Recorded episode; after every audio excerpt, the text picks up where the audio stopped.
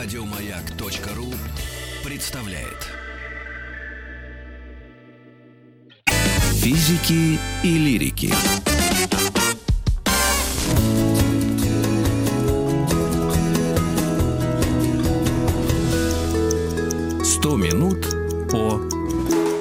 100 минут о стилях архитектуры. У нас в гостях эм, Елизавета Лихачева, директор музея архитектуры. И сегодня мы решили поговорить о технологиях архитектуры или технологиях, которые были при- применялись в веках, да, в. Поговаривают, что детям надо с кубиками играться именно в реальном мире, а не в компьютере, чтобы они знали, что не все, что построишь, стоит. Да, это очень важно. Вообще кубики, пирамидки — это развитие пространственного мышления. Это способность ребенка жить в трехмерном мире и четко понимать, и четко понимать, что есть законы физики. Да? И законы физики, на самом деле, вещь, которую победить невозможно. Я сталкиваюсь довольно часто, я довольно много работаю с детьми, и а, какие-то вещи, которые, например, для меня абсолютно естественны, а для них э, э, шоу. Ну, например, вот я им объясняю, почему стрелки в часах двигаются а, да, слева направо. Ну, потому что стоял когда-то шест, солнце ходило, и Мгм. вот тень от шеста идет слева направо. Ну, часы так работают. В нашем полушарии. В нашем полушарии, да. Но мы сейчас говорим, поскольку европейская цивилизация, да. Да, да. Э, Поэтому для нас это важно. А дальше ты начинаешь, да, когда начинаешь говорить о том, что у каждого материала есть э, свои свойства, что, например, кирпич гидроскопичен, а вот, например, гранит нет. Его отполировало, все, он навсегда такой будет. А, они этого просто физически не понимают. Приходится объяснить на каких совсем элементарных вещах. И, Но например, мы же вот тоже этого не знали в нашем детстве. Или мы все-таки больше... у нас нет. Во-первых, у нас было природоведение, не надо. А, хорошо. Во-вторых, у нас было спортивное ориентирование. Не знаю, как у вас в школе, а у нас было. Было, было, У нас было было. просто ориентирование. Точняк, по Вот. 20 пионеров метались. Вот. а У нас, у нас был определенный набор. Нас водили в походы. Сейчас попробуй отведи их в класс в поход, тут же получишь там а, письма беспокойных родителей, что их дитечку заставили спать на земле в спальном мешке. То есть у нас был некий опыт выживания вот в таком реальном мире. У современных детей этого опыта значительно меньше, главным образом потому, что мы сейчас живем в детоцентричном обществе, и родители ужасно боятся, что с их ребенком что-то плохое случится. Наши родители тоже боялись, у наших родителей времени не было, мы же поколение с ключом на шее. Вот. И мы как бы этот мир познавали. И это важно, поэтому кубики, да, обязательно. Знаете, вот э, архитекторы раньше, а, в прошлые века, они знали все строительные профессии. Они могли замешать раствор, они могли вы- сделать кирпич, они могли из этого кирпича сделать кладку. Они потом сами вставали на свои постройки, там, ну, известная история про Брунеллески, но таких историй, на самом деле, есть про любого качественного архитектора, как люди лазили, проверяли, прыгали на своих... То есть они, они доказывали, сво- рискуя, по сути, жизнью, да, с точки зрения здравого смысла, э, доказывали крепкость своих построек. То есть у них было то, что называется профессия в руках, Мгм. ремесло. Они были ремесленники, прежде всего. И как бы все не восторгались Гауди Гауди, я не знаю, как правильно Гауди, говорить, правильно, но, но он же Гауди. э, такое невозможно построить без инженерной мысли. Конечно, значит. Ну, смотрите, если говорить о, об истории, то на протяжении, а, наверное, тысячелетий профессия инженера и архитектора, суть строительного, это была одна и та же профессия. И даже, вот, например, Василий Иванович Баженов, который приехал в Москву, он был а, капитаном от артиллерии. Почему от артиллерии? Потому что, когда ставится орудие, вокруг надо построить бруствер, это архитектурная работа. Аристотеля Фиараванти, который нам построил Успенский собор, в Москву пригласили строить крепостные укрепления и мосты. Мгм. Потому что у нас после татар-монголов не осталось архитекторов, их угоняли в сарай, и у нас школа была утрачена практически полностью, поэтому мы позвали итальянцев, а итальянцев мы позвали потому, что их там было так много, что Мгм. работы в Италии, внутри Италии уже не было, и посольство, первое европейское посольство России в Европе, это было венецианский, венецианский двор, и мы в Венеции вербовали итальянцев, которые сюда приезжали, нам построили Кремль, вот всю, вся новая Ну да. архитектура после, после татар-монгольского ига. И вот эта профессия архитектора, инженера, человека, способного ответить за свои действия, она породила, на самом деле, много таких вот спойлеров, я бы сказала, да? Спойлеров в плане побочных каких-то явлений. Ну, например, масоны, Так. Свободные каменщики. каменщики. каменщики, вольные Фримазон. каменщики, да. Значит, э, одним из основателей масонского ордена э, был э, сэр Кристофер Рен, автор, великий архитектор английский, ну, по-хорошему, первый английский архитектор большой. Там были до него архитекторы, но они не оставили такого яркого следа в, в истории английской архитектуры. А вот Кристофер Рен оставил. Это Мгм. собор Святого Павла, это, основа, это там куча всего. Он, по сути, создал английскую архитектурную школу. Там есть очень смешная история про то, как появились машо- масоны. Она полулегендарна, но да, очень похожа на правду, потому что это Англия, они строится собор Святого Павла. Он строится взамен сгоревшего собора. И задача, которая была поставлена перед Кристофером Райаном, она была на самом деле практически невыполнимой. Задача была построить собор больше по площади, но при этом не вылезая за границы исторического участка. М, А он такой достаточно у них. Он, да, он узкий, Понятно, потому что там стоял видный. готический собор. Это был большой лондонский пожар, Мгм. это вторая половина 17 века, большой лондонский пожар, уничтожил Лондон, и вот Кристофер Рен, как один из главных архитекторов короны, должен был построить новый собор, главный кафедральный собор города. И он его построил, фактически это готическая конструкция. Это вы понимаете только тогда, когда вы смотрите на планы и разрезы, потому что снаружи вы этого не видите. Там сэндвич-панели, Мгм. Система контрфорсов аркбутанов спрятана между ними. Но самое главное — купол. Кристофер Рен а, это не купол, это шатер, который снаружи и внутри а, просто принял вид купола. Это Мгм. декорация. Идея Кристофера Рена была в том, что когда вы внутрь входите, под куполом вы нет столбов, он висит над вами, парит в воздухе. То есть он легкий. Он просто распор купола, поскольку это не купол, не шатер, э, не купол настоящий, да, то есть э, распор купола уходит вот так вот, да, Ага. то есть параллельно земле, а распор шатра уходит э, под углом к земле. И есть возможность, ну вы же вот в русскую шатровую церковь зайдете, там в Коломенском, да, вы же столбов непосредственно под шатром не увидите, распор шатра уходит в стены. И Кристофер Рен решил, что колонны не нужны. И у него ведь была идея, что вы заходите значит, в собор, а купол парит над вами, потому что Мгм. купол это же образ неба. Да. И как все нормальные архитекторы э, до поры до времени, он строил на свои, разумеется, потому что бюджет все время задерживал платежи. Пришел лорд-канцлер, увидел, что колонн нет. Он говорит, поставь колонну, купол упадет. Кристофер Мгм. говорит, нет, купол не упадет. Он говорит, поставь колонну, денег не дам. М. А поскольку состояние уже в этом соборе, Кристофер Рен был вынужден эти колонны поставить. И он это сделал. Но он же знал, что начальство наверняка не лазит. Поэтому до перекрытия он их не довел. М. И они там стоят своим весом. Это такая байка, а, значит, но самое любопытное во всей этой истории, что действительно первая масонская ложа, великая лондонская ложа, была основана Кристофером Реном, его сыном и еще двумя строителями, которые работали на соборе Святого Павла. И это, по сути, почему это произошло? Ну, кто такие масоны вообще? Секреты своего э, ремесла слушайте, передавать. А, это да. Ну, вообще архитектура это такая полусакральная история, потому что, ну, вот, например, если мы возьмем был такой исследователь масонства, Мацах, а, он не так давно умер, он писал гениальные совершенно книги, где он совершенно справедливо возвел историю масонства к тамплиерам, потому что цель, цель ор- ордена тамплиеров — восстановление храма Господня в Иерусалиме. Это главный орден и храмовник, орден храмовников. Храм Господень а, в Иерусалиме надо построить, поэтому отсюда вырождается вот эта идея, эта символика, которая через артели строителей соборов готических, а вы должны понимать, что для того, чтобы построить готический собор, мало быть художником, надо быть э, хорошим инженером, это же очень сложная инженерная конструкция, и они все стоят. Да.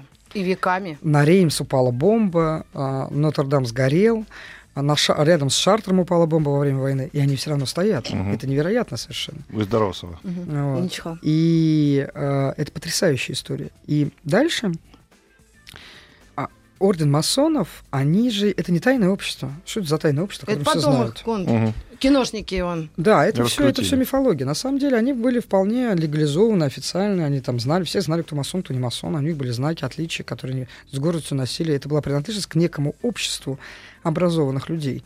И тут мы с вами стали... Это уже исторический процесс, который связан с архитектурой коренным образом, но на самом деле это спойлер. Потому что, понимаете, какая штука? А, Чтобы быть хорошим архитектором, надо быть гораздо более образованным человеком, чем любой король. Ну, Потому что построить дом ты должен знать не только, собственно, архитектуру, уметь рисовать, ты должен знать географию, геологию, Мгм. потому что материалы же, биологию, потому что у разного дерева разные свойства. Ты должен иметь представление о геодезии, ну и так далее. Там огромное... Даже, наверное, бухгалтерия, потому что тебе нужны Естественно, деньги, потому что тебе нужно сметы сусальное золото. составлять. Конечно. А, это огромный комплекс, и, как правило, при архитекторе существовала куча помощников, но все равно все решал и отвечал за все он, не помощники, он нес ответственность за все. И, разумеется, в ситуации, когда ты общаешься с человеком, который гораздо менее образован, чем ты, у тебя возникает вопрос, почему он король, а я нет. И рождается эта идея, я сейчас очень сильно утрирую, но если грубо говорить, рождается эта идея всеобщего рабства, э, равенства. Мгм. Да, то есть э, все люди э, равны перед Богом. И десакрализации идеи власти, потому что еще со времен Рима идет идея божественности власти. Да? Власть божественна, потому что так хочет Бог. Ну, в Риме это было а, по обожествление самого императора, его личности, а, например, в Византии это превратилось в божественность. Если ты император, этого хочет Бог. И, и эта идея, она существовала все средневековье, почти все новое время. И масоны эту идею разрушили, и они создали себе государство свое. Ну да, Как ну, он им тоже влетело потом. Соединенные Штаты Америки оно Мгм. называется. Мгм. А все отцы-основатели США — члены Великой Американской масонской ложи. И они Не пугайте взяли- наших слушателей, А они чё же это только пугать? название знают. А что тут пугать? Это правда. Вы возьмите устав Ордена масонов, посмотрите э, Конституцию США, и вы вдруг неожиданно а, выясните, что э, устав Ордена начинается с фразы «Все люди таких- рождены равными». Просто понятна основная идея того, Ну, что а- люди действительно умные, образованные, интеллектуалы и еще и состоятельные. Ну и кто-то, и- но это немножко высокомерная Я, позиция, я немножко, взгляд. я немножко скажу по поводу того, что равные, а, может быть, э, может быть, перед Богом звучит не для всех понятно. Вот у- перед гравитацией Да? абсолютно все равны. Да. И если с пятого этажа падает герцог или обыкновенный рабочий, Да. то примерно они с одинаковым ускорением, а это доказано, Да. летят вниз. И в этом плане, конечно, то есть то, что э, человек может быть каким угодно художником, но если он свое художество не может построить так, чтобы оно стояло, Да? то появляются, конечно, ну, отдельные исключения в виде Пизанской башни, когда ребята не рассчитали и получился Нет, они шедевр. не знали. Не знали. Не знали. Они а, ручей. Там Пизанская башня падает, потому что у нее часть фундамента стоит на русле старого ручья. Там другое сопротивление почвы. И они просто не знали, когда строили. Но, опять же, с помощью инженерной мысли, с- Да. после инженерной мысли спасли ситуацию, Спасли да? ситуацию, опять да. же, только инженеры спасли ее, потому что Ну. так бы упало и упало рано или Да. поздно. А сейчас уже выра- выравнивать не надо, потому что это часть а, какого-то... Да, без этого даже и представить себе Нет, невозможно. они, конечно, а, вы должны понимать, что вот архитектор, он был инженером и всем остальным. А вот в XIX веке как про- произошло разделение как бы инженерной специальности и архитектурной специальности? Это происходит и А постепенно. строитель это то же самое, что инженер? Вы как-то Ну, тождественно? Или это Нет, еще третий? Инженер это человек, который делает технический расчет. А. Усложняется технология, появляется металлопрокат, усложняется технология, и становится понятно, что архитектор не в состоянии сделать просто расчет канализации, электричества, э, значит, э, э, длины балки и так далее. То есть нужен целый штат людей, которые это просто посчитают. М. А как считали до 19 века? Модели строили. То есть вы приходите, вот, например, в му- в ба- в музее архитектуры стоит модель Большого Кремлевского дворца, и все думают, ой, какой замечательный макет. Но это не макет. Макет — это воспроизведение уменьшенное существующего здания. Вот это макет. А модель — это часть э, строительной документации, потому что именно по модели потом рассчитывали толщину балок, высоту колонн, высоту потолков и так далее, и так далее, и так далее. То есть это все рассчитывалось по модели. Дальше формула писалась, и все это экстраполировалось. И модели строились всегда, везде. Во все времена строили модели, потому что это А самое... из чего? А, их обычно строили из дерева, М. значит, а Потом уже, с, наверное, учет- бумаги? с учетом, с А. учетом, из бумаги их не строили Да-да. никогда, потому что бумага очень дорогая была всегда. А, понял. Бумага же дорогая. На бумаге рисовать-то начали только в 16 веке, до этого рисовали на пергаментах. Первые рисунки, которые до нас дошли, это 16 век, ну, там, конец 15 То есть э, это же дорого было. А технология была в Европе практически неизвестна. Поэтому строили из дерева. И дальше, вот вы, например, приедете, если во Флоренцию, пойдете в музей собора, вы увидите купола, которые Брунеллеско построил для того, чтобы потом построить главный купол большой. То есть он вообще сделал уменьшенную вер- версию? Как всегда. Всегда делалось. Это самый простой способ обсчитать сложную конструкцию, если у тебя нет компьютера. Это сейчас на компьютере можешь это делать, рисовать. Но с компьютером есть одна проблема. Он есть, пока есть электричество. Ух ты ж, а? А мы должны готовиться А к мы лучшему. говорим о технологиях, Мы так. должны готовиться к И- лучшему. и? Соответственно, для меня сейчас самый большой кошмар, что современные архитекторы не владеют ремеслом. Мало кто из них владеет ремеслом. То есть умением просто взять и положить камень на камень. А, а это, по-моему, очень важно, потому что вот это понимание материала на кончиках пальцев, это влияет прямым образом на качество архитектуры. То Слово кондовый случае- знаешь, откуда взялось? О, нет пока, Конда. Что такое? не знаю. Да, и избу строили, вот она как раз вот в самом низу была. И все уже тогда знали, что она должна выдерживать чуть больше, чем те бревна, которые лежат вверху. Ну как? Поэтому, да, тут если... Я, я Сейчас понимаю, чем... другая у нас э, смысл вкладывается в это. Ну какой-то человек... Да нет, ну, как просто- раз тот же вообще по- вкладывается. крепкий. да. Крепкий. Крепкий человек. да. А Ну тогда вот выходит как- по вашему вот э, речи, э, что технология, по большому счету, э, человеку хуже только сделала. Ну не только хуже, она и помогает, и тоже мешает.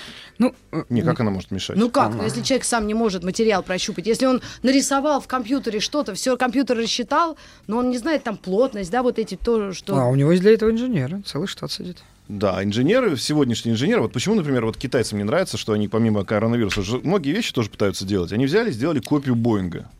А он Казалось не бы. летает. А он не летает. А знаешь почему? А потому что нужно не просто крыло повторить с точностью до миллиметра, а надо еще его и в динамическом варианте сделать, чтобы оно, они когда начинают взлетать, оно правое крыло сильнее прогнулось, левое слабее прогнулось, и самолет полетел, точнее, не полетел совсем.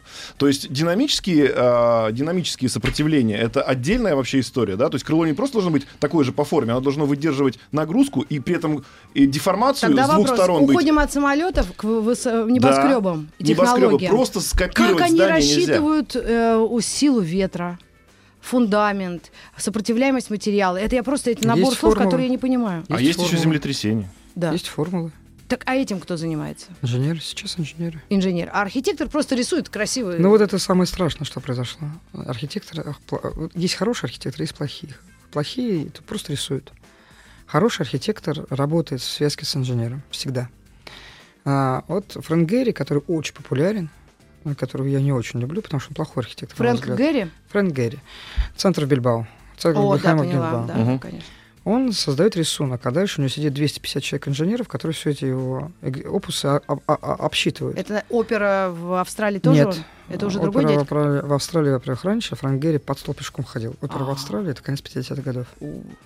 То есть это значит, искусство. Да, это, это, это, это- ну, это просто реально большая инженерная работа. Хороший архитектор всегда сочетает, вот как Мельников, мы вчера говорили о Мельникове, вот он был инженером тоже. А Очень часто я слышу о том, что Мельников э, позаимствовал идею Шухова. Но это абсолютно неправда. К вопросу о материалах. Мгм. Шуховские конструкции работают... Это металл. Он работает, может работать на сжатие и на растяжение. Кирпич может работать только на сжатие. Он не может растягиваться. Это же очевидная вещь. Принцип, э, да, внешне, может быть, кому-то кажется, что похоже, что вот Мельниковский дом повторяет Шуховскую Именно башню. поэтому, кстати, Останкинскую башню специально стягивают. Стягивают, да. То есть она, она реально стоит под напряжением на сжатие. На сжатие, да. А потому то, что а что- какая-то ошибка в Нет, расчетах нет, или почему? это почему? Потому что расчет? когда у тебя расчет? башня падает, у тебя одна сторона башни сжимается, а другая растягивается. На растяжение бетон вообще не работает, он тут же разваливается. А смысл тогда это городьбу городить? Нельзя было шуховскую идею как-то А, воплотить? нет, ну потому что М- Мельников же не из металла строил. А, так а Останкинская башня это... Останкинская бетона. башня — это потрясающее инженерное сооружение, на самом деле. Ага. Причем она настолько, его запас прочности настолько... Помните пожар? Да. Лет 20 назад был, помните пожар? В 2005 Останкинской? 2005-м. 2000 2001. Четверть тросов Четвертом. лопнула от пожара. Да. Четверть тросов. И она устояла. Останкинская башня — это не валяшка. Вот ты когда туда поднимаешься на смотровую площадку, ты амплитуду кончания ты ее чувствуешь ногами. Ну, в смысле, не все чувствуют, а я чувствую. Я поэтому летать не люблю. Я вообще не понимаю, как эта железная штука летает. Я однажды сыграл, мне пришлось сыграть в преферанс с выпускниками мои, чтобы они мне сели и прям на листочке нарисовали, что такое подъемная сила, крыла, как это все работает. Потому что я, ч- эта чертова штука весит 100 тысяч тонн. И как она вообще вот со всем этим барахлом Так а взлетает, как для меня Останкинская непонятно. башня еще больше весит? Нет, но Останкинская башня, тут все понятно. Во-первых, она стоит на. Это не валяшка. Она стоит это, по такому же принципу, скажем, построена часть высоток. Она качается. Любой небоскреб качается. Если небоскреб не будет качаться, его сдует, как горы сдувает. А Горы были, же- что падали? Небоскреба нет. Ох, слава тебе, этот, Нет. Капица Сергей Петрович. Нет. А, Слава значит, тебе, инженеры. То есть деформ... если бы сделать эту башню такую, что она не гнулась бы, она бы сломалась.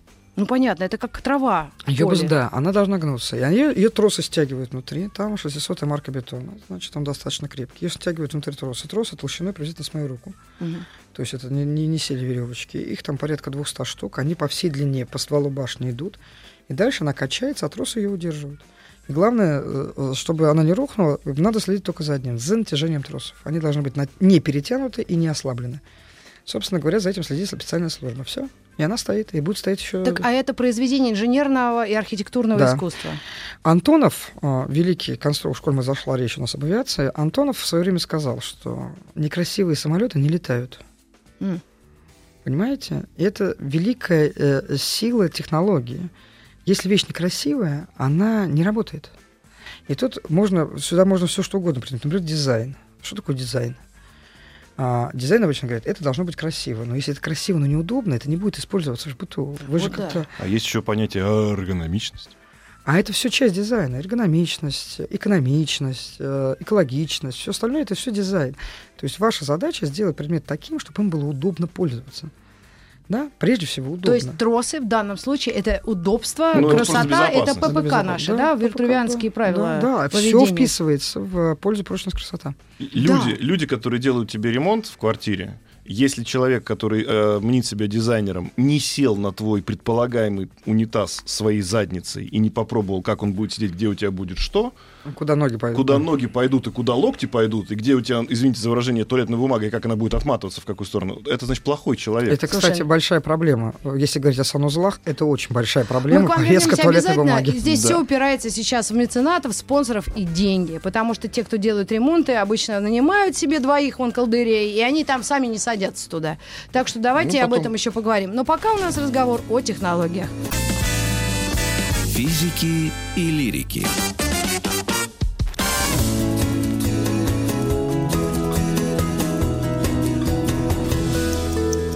Сто минут по О стилях архитектуры Елизавета Лихачева у нас в гостях, директор музея архитектуры. И О мы остановились на технологиях. технологиях, да.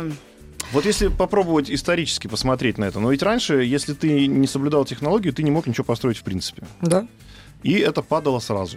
Ну, Да. или практически сразу. Ну, или это через А какое-то со время. временем э, у нас технологии все-таки как-то улучшаются, и материалы становятся лучше, и это происходит, к сожалению, происходит. И, к большему сожалению, это происходит тогда, когда никто не ждет, и это уже функционирующее здание. Мы помним жуткую трагедию, по-моему, как 14 Трансваль парк. Трансваль-парк, как раз 14 февраля это было, вот буквально на днях это будет А, годовщина. Это когда снег не рассчитали тяжесть Буквально снега. на, буквально на днях это произошло в Новосибирске, в каком-то там заброшенном, э, непонятно каком-то Как, ангаре. Да, Тоже в снег выпал. И так далее, и так далее. Вот как, э, что случилось? То есть люди перестали, что называется, об этом задумываться. Ведь расчеты, по идее, должны только усовершенствоваться. По идее, материалы становятся все лучше. Вообще ничего обрушаться не должно со временем. А наоборот, оно все обрушается. Ну, обрушается. во-первых, увеличилось количество людей, занятых в процессе. так. А чем больше участников, тем больше вероятность ошибки, прежде всего человеческого фактора. А, во-вторых, э, увеличилось, э, ну, я бы сказала, а, равнодушие к эксплуатации. Вот в случае с Новосибирском ничего бы не случилось, если просто эксплуатирующая организация периодически скидывала снег с крыши. Да, Что написано в их наверняка, да, Да, за то, за что они отчитываются. написано, в, И- как это, в инструкции по эксплуатации. И значительная часть э, обрушений с тем же Трансваль-парком, там даже не вина архитектора или проектировщика, там вина, м, а, во-первых, эксплуата- э, эксплуатационщиков, а во-вторых, а, при уже реализации проекта были допущены отклонения от утвержденного проекта в целях экономии. И вот тут мы с вами сталкиваемся с одной очень серьезной проблемой, Мгм. который на самом деле все это объясняет.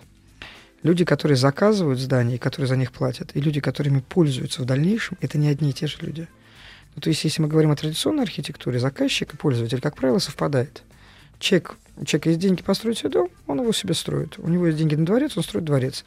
Люди э, заказывают себе собор, скидывается общиной, или там его делают скрутные вклады с вкладчиками, они устроят для себя и для Господа. И тут все понятно, и поэтому они кровно заинтересованы в качестве. А сейчас есть компании, для которых строительство это бизнес, но они же потом не пользуются тем, что они построены. Они, они сами не живут в этих квартирах, они сами не ходят в эти театры, ну и так далее. Мы же когда говорили о хрущевках, по-моему, Да, да? да, да. да. Как раз вы привели пример о архитектора, дизайнера, который Да. сам стал жить в этой... Да, э, да. Я говорил о том, что вот советские авангардисты, Да. они как раз в ячейке-то на себе попробовали. То есть Да, они на да, себе да, да, экспериментировали. этот фу- наш... Это очень важный момент, потому что как только это превращается в такой большой серьезный бизнес, и появляется девелоперский бизнес, а он появляется в 19 веке как раз, а, вопрос качества строительства, э, он начинает вставать в полный рост. То есть если для этого пока сохранялся, например, институт репутации, ну, что такое институт репутации? Ну, вот, например, один из учителей неформальных, учителей э, Федора Шехтеля, архитектор Каминский, который Мгм. был э, вхож в семью Третьякова, он был родственником, он был уважаемым московским архитектором. На строительстве э, по его проекту рухнули леса, погибло двое рабочих. То есть не сам, то есть очевидно, что подрядчик сэкономил просто на лесах. Каминский застрелился. Потому что он понимал, что все, жизнь кончена, карьера кончена, люди погибли на стройке его дома. Все, привет. Дальше ничего не будет. Знаете, это называется институт репутации. Я не призываю всех стреляться архитекторов, это безумие. Да, но просто чтобы вы понимали, как, какое отношение сейчас. Сейчас э, люди строят, и дальше есть, есть понятие архитектурных звезд, которым прощаются очень многие вещи, и считается, что нет, ну как этот, не буду говорить, там, называть имена, но этот-то не может плохо построить. Может и еще как. А вот это хороший, кстати, вопрос, что такое плохо построить? Но если мы не говорим, э, то есть это, значит, есть... То есть безопа- красоту, уродство мы вот этих лужковских времен вообще не трогаем. Не, не, Нет, плохо ну, построить. Вот это как бы вот что должно быть, когда человек приходит принимать здание? Вот если есть такая комиссия, которая принимает здание. Надо смотреть на детали. Ну, Не должна отваливаться плитка, должны работать лифты, не должно быть подтеков на стенах, не должно быть торчащих проводов. То есть может человек прийти, сковырнуть, взять образец бетона и взять его на анализ? Может, конечно, он И обязан, должен, он да. обязан это сделать. И плотность бетона как раз показывает на качество той или иной... на качество, ну, стены? это од- один из факторов. Если, соответственно, он плохой, то мы просто сносим это, да, за, за счет Да, постро- за счет, за счет того, кто строил. Это уже вопрос контроля. Отсюда снипы, отсюда... То есть, представьте себе, вот собор Святого Петра строили без снипов, и пирамиды строили без снипов, и много чего еще строили без всяких... А вот вам скажут, а снипов. как они стоят до сих пор без снипов? Они очень просто Это стоят. строительные правила и нормы СНИПы. Вдруг СНИПы, кто-то да. не знает. Ну просто они там были свои, назывались по-другому. Нет, не было. А как так? Ну вот так. Человек, э, человеку делали заказ, надо построить храм. Человек делал проект, приносил проект заказчику. Заказчик на него смотрел, какие-то, может быть, вносил исправления. Если это храм или там дом частный и так далее. Потом он строился. Если заказчика качество строительства не устраивалось, архитектора просто убивали, как правило. Мгм. Поэтому снипы, соответственно, работали Или- прекрасно. Или, или выгоняли, с рабо- выгоняли из города, что было гораздо страшнее смерти на самом деле. Вон Данте из Флоренции выгнали, он уехал так далеко, так далеко в Равенну. Ну, И сколько лошадей до, хватит. до- до конца жизни страдал, что его выгнали из родного города. И у него там половина, как, как же я так бедный несчастный из Флоренции уехал. Я просто к чему это все? Вот мы надеемся на шикарное технологическое будущее. Да, или- вот Дубай. или- Ведь, наверное, или- самая стройка мира это там. Или все-таки у нас наоборот, чем больше в лес, тем э, толще партизан? Я не очень верю в технологическое будущее. А, а что это такое, чтобы мы понимали, о чем? Что мы об одном и том же говорим. А, я не очень верю в то. Ну вот сейчас, например, если говорить о технологиях, самый, значит, есть дискус в современной архитектуре, исчезнет ли профессия архитектора. Потому что понятно, что а, когда ты строишь там в рамках архитектуры модернизма, архитектор, для того, чтобы построить хрущебу, архитектор не нужен. Ну, Нужен инженер-строитель. Мгм. И дальше, а сейчас технологии улучшаются, появляется 3D-печать, и вот э, 3D-печать будет печатать дома, архитекторы, как исчезающий вид, они просто уйдут в прошлое, как мамонты. И э, в какой степени кто тогда будет нести ответственность за это жилье, а никто не будет нести ответственность, сломалось, да черт с ним новое построим. Да, то есть вот этот процесс сохранения архитектуры, он исчезнет. Я в это не верю. Я объясню почему. Архитектура это среда, в которой мы живем. Это среда гуманистичная. Машины не смогут нам построить среду, в которой нам будет красиво, ну, комфортно жить. Это будет матрица. ППК. Это будет матрица. М. Ну, в смысле, я фильм имею сейчас в виду. Мгм. Понимаете? Они только это могут построить.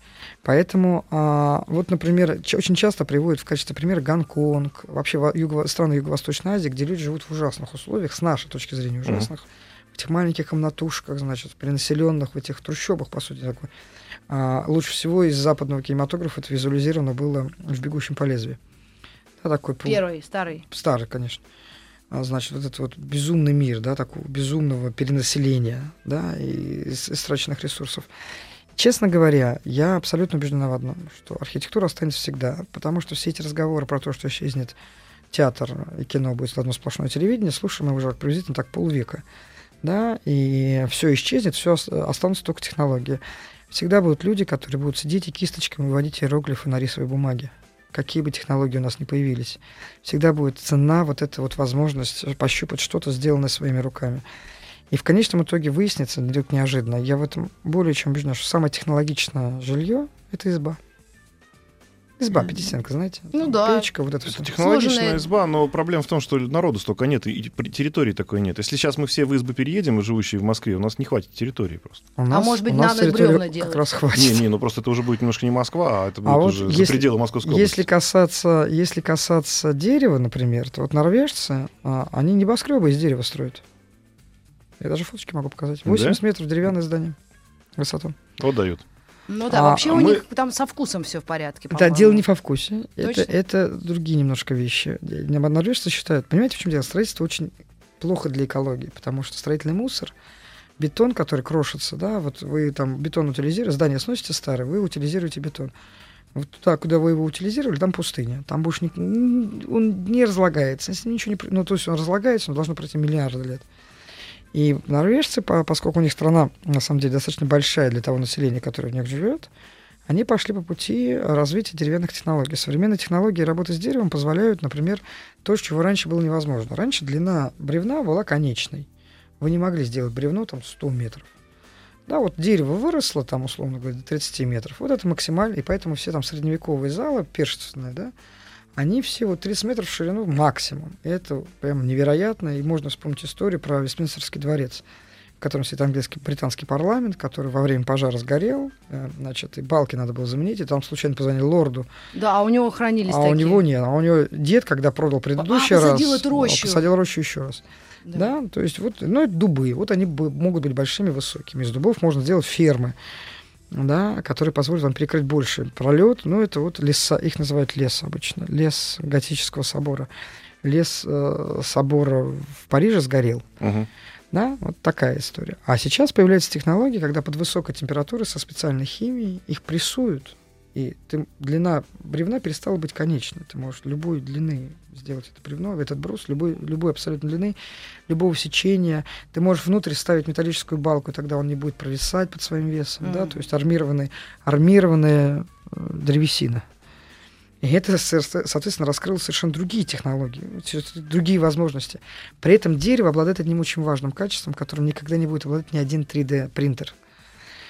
Дерево очень тактильно. Оно, э, вот у него есть такое ощущение рукотворности, да, дерево, оно Живой природы. очень комфортно для нас, да, для пребывания. А вот я поспорю. А мы, мы- мы- говорили просто на, в первом часе о том, что вот э, по поводу машин мы разговаривали, да. будем ли пользоваться автомобилями, не будем пользоваться. Говорили, ну мы-то ладно, мы уж старики, а вот молодежь, да, она по-другому на это смотрит в принципе. Надо переместиться из точки в точку. Для этого я буду использовать любые способы. Вот если придумают завтра условно кого-нибудь э, квадроплан, который придет, мне за шкирку возьмет и перенесет, буду, значит, так ездить. Может быть, современные дети скажут, а мне квартира не нужна, мне нужна капсула, где я буду спать чтобы с хорошим соотношением кислорода и азота я бы поспал, и, в общем, меня там все выключили, а Как в потом я пятом вышел... элементе. А я потом к, к разговору о матрице. А потом я вышел и пошел опять в кафе сидеть, пить кофе и курить вейп свой любимый. А потом опять в капсулу. Ну, Может быть, это полно- квартира, это- как, как образ жизни, мне уже не нужен. Соты. Это полное изменение не просто э, образа жизни, это полное изменение пси- психи- психологии и физиологии. А давайте съездим в Японию. Япония это немножко особая история. Я объясню почему. Потому что на самом деле, пока японцы работают, только работают, и больше у них нет семьи, они действительно живут в капсулах. И для этого они были эти капсулы придуманы там еще в э, конце 50-х годов. Это архитектура, которая называется метаболизм, когда эти капсулы можно вставлять, доставлять. Вот все, что вы знаете о футуризме, вы приезжаете в Японию, вы все это видите живьем, построенное полвека назад. Ра- Потом работает. креститесь и едете домой Но в Рузу. ра- Но при Работает этом, как только японец женится, у него, как бы он собирается жить уже с кем-то, капсула уже не подходит, он переезжает в квартиру. А еще желательно там, где сакуру можно посадить. Вот, да, то есть, а, а как только у него появляются дети, он старается переехать из квартиры еще дальше, там, поближе к городу. То есть у них действительно есть проблема с э, людьми, которые а, отказываются от социальной жизни. Капсула — это отказ от социальной жизни. То есть ты не можешь никого в гости пригласить, ты не можешь никого туда пригласить в Кроме котика с лапкой. Нет, в гости понятие. Если мы собираемся с друзьями, мы собираемся опять же в месте, где для этого все приспособлено. Это кафе, это ресторан, это, Да, это гостиная общественная. Ну а назовите, с хотите. женой как вы будете в капсуле жить? Так Да, нет, я, я- я-то как раз не хочу Как в капсуле жить. Петя. Я говорю о том, как, как будет развиваться, в принципе... э, Значит, вопрос очень простой. Все футуристические прогнозы, а, они четко делятся на как бы основные категории. Ну вот одна из них это вот такой мир, Да, кто заказчик? супериндустриальный, да, где люди живут в капсулах, размножаются при помощи лабораторий, Или не размножаются им это или не, надо. размножаются, им это не надо, да, и таким образом борются с перенаселением э, планеты и берегут ресурсы. На самом деле, э, почти все прогнозы, которые я видела футуристические, они тоталитарны. Это что? Это общество, это будет абсолютно тоталитарное общество. Типа чего? Чистый тоталитаризм. Ну, типа Хаксли. Ну, а поподробней? Ну, то есть, э, э, есть такой Ну, это известный... хоть через сто лет мои дети-то будут нормально еще поживут там в русское Это я водохранилище думаю, я очень надеюсь на то, что это не состоится. А, Потому что природу человека, я думаю, изменить все-таки невозможно. это мы еще такие умные, мы хотя бы это. А вот если в столовую к нам спуститься сейчас людям это рассказать, там же паника начнется. Там уже паника. Принесли котлеты. А, я хочу сказать вот про что. Если все-таки мы говорим о соотношении технологии и красоты, да, ну, сейчас мы вернемся через секунду. У нас Делаем реклама. паузу.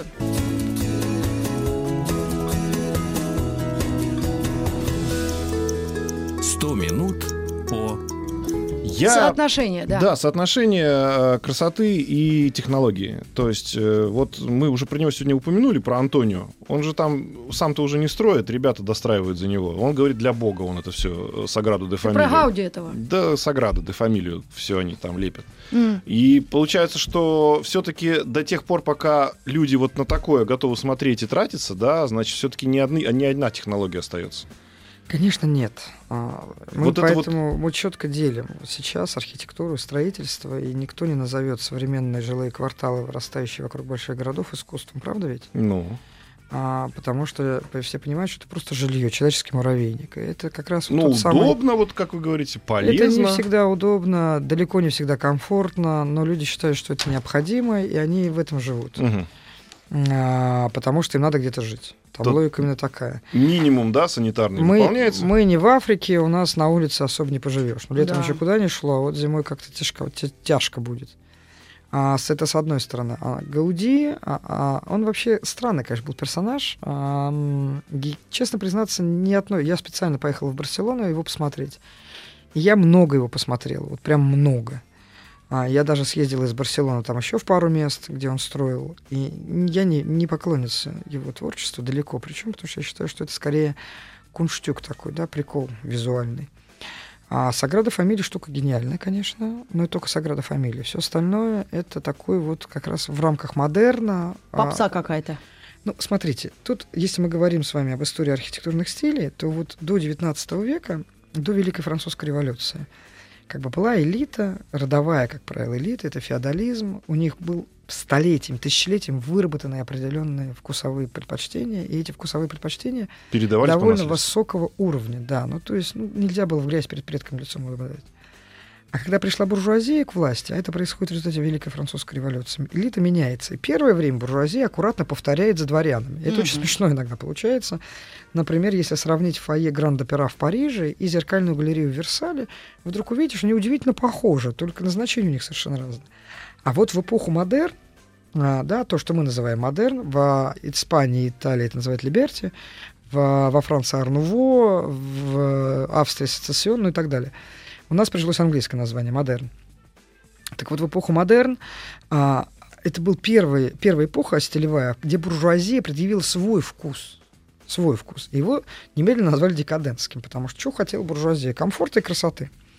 Комфорт и красота, а, с комфортом, в общем-то, все понятно. А вот красота это очень... А с красотой все очень сложно. Вкусы-то разные. И модерн самый популярный архитектурный стиль.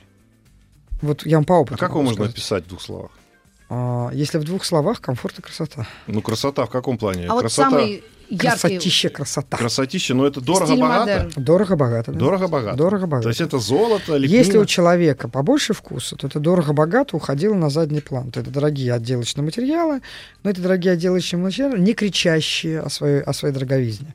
Да, ну, например, я вас уверяю, что если вы увидите итальянский мрамор а, на, на стенах или штукатурку под итальянский мрамор, вы по большому счету даже не разберетесь, где разница. Но Мгм. вот это вот для очень богатых буржуа было свойственно вот это использование очень дорогих отделочных материалов, но таких не пышных, а такая сдержанная роскошь. Так. Знаете, как вот хороший-хороший английский твидовый костюм. Стоит как чугунный мост, выглядит как роборабочий. Так этот Гауди и Елисеевский магазин это все модерн. Да, это все модерн. То есть это, в принципе, какой-то высоколобый дворянин может сказать, что это чересчур. Ну да, они так и говорили, и, и до сих пор говорят. Но остальным нравится. Ну, просто я слышал как раз то, что люди, вот излишества эти, да, они надоедают со временем. И как бы если ты этим не пользуешься лепниной, то она ну, опала вот и опала. честно могу вам сказать, что не, не то чтобы надоедают, просто для того, чтобы эту лепнину поддерживать в определенном состоянии, нужно определенную культуру в себе воспитывать. Смотрите, искусство — это базовая человеческая потребность. Мы не можем жить без искусства. Потому что если бы мы могли жить без искусства, его бы не было. Можно я к охранникам спущусь? Здесь 38-ю комнату спрашиваю у них. Спроси. У них свое есть. Они тебя сейчас, они Я посвятят. сегодня у них Вы уже хотите, была. сказать, вы хотите сказать, что они не слушают музыки? они Слушают. смо- а, Они смотрят сериалы, скажи, какие. А, это есть искусство, извините. мы О, сейчас поняла. говорим не о... У нас есть уровень этой потребности. То есть мы можем потреблять ее на уровне сериалов и радиошансон, а можем потреблять, э, значит, на уровне каком-то более высоком, да, ну, то есть кто-то читает, там, условно говоря, не знаю, там, романы про вампиров, кто-то читает Джейн Остин, а кто-то Евгения Онегина, который, по сути, тот, та же Джейн Остин, просто переложенная на русские реалии. Сюжет очень похож, по крайней мере. Вот. И а, это уровень удовлетворения потребностей. И по идее каждый интеллектуальный человек, он этот уровень повышает. И также в еде, например. Вы когда были молоды и могли э, Сосиск, питаться сосисками, да, а теперь хочется как-то вот фруагре немножко, да, как-то побаловать себя иногда. Ну, по крайней мере, сосиски должны быть другие. Да. Пока Куриные. Ну, нет, почему? Не, можно из индейки. Можно что? из индейки. Ну, я и мясные с большим удовольствием ем. Но дело не в этом, а дело в том, что вот мы этот уровень повышаем или не повышаем. Дальше вопрос, до какой степени человек дорос. Значит, если человек постоянно потребляет искусство и постепенно повышая свой уровень, как это произошло, собственно с буржуазией, самая потрясающая история, это самый яркий пример, это Павел Михайлович Третьяков. Да. Если вы придете на экспозицию Государственной Третьяковской галереи, вы увидите первую картину, которую он купил. Она называется «Стычка с контрабандистами на финской границе».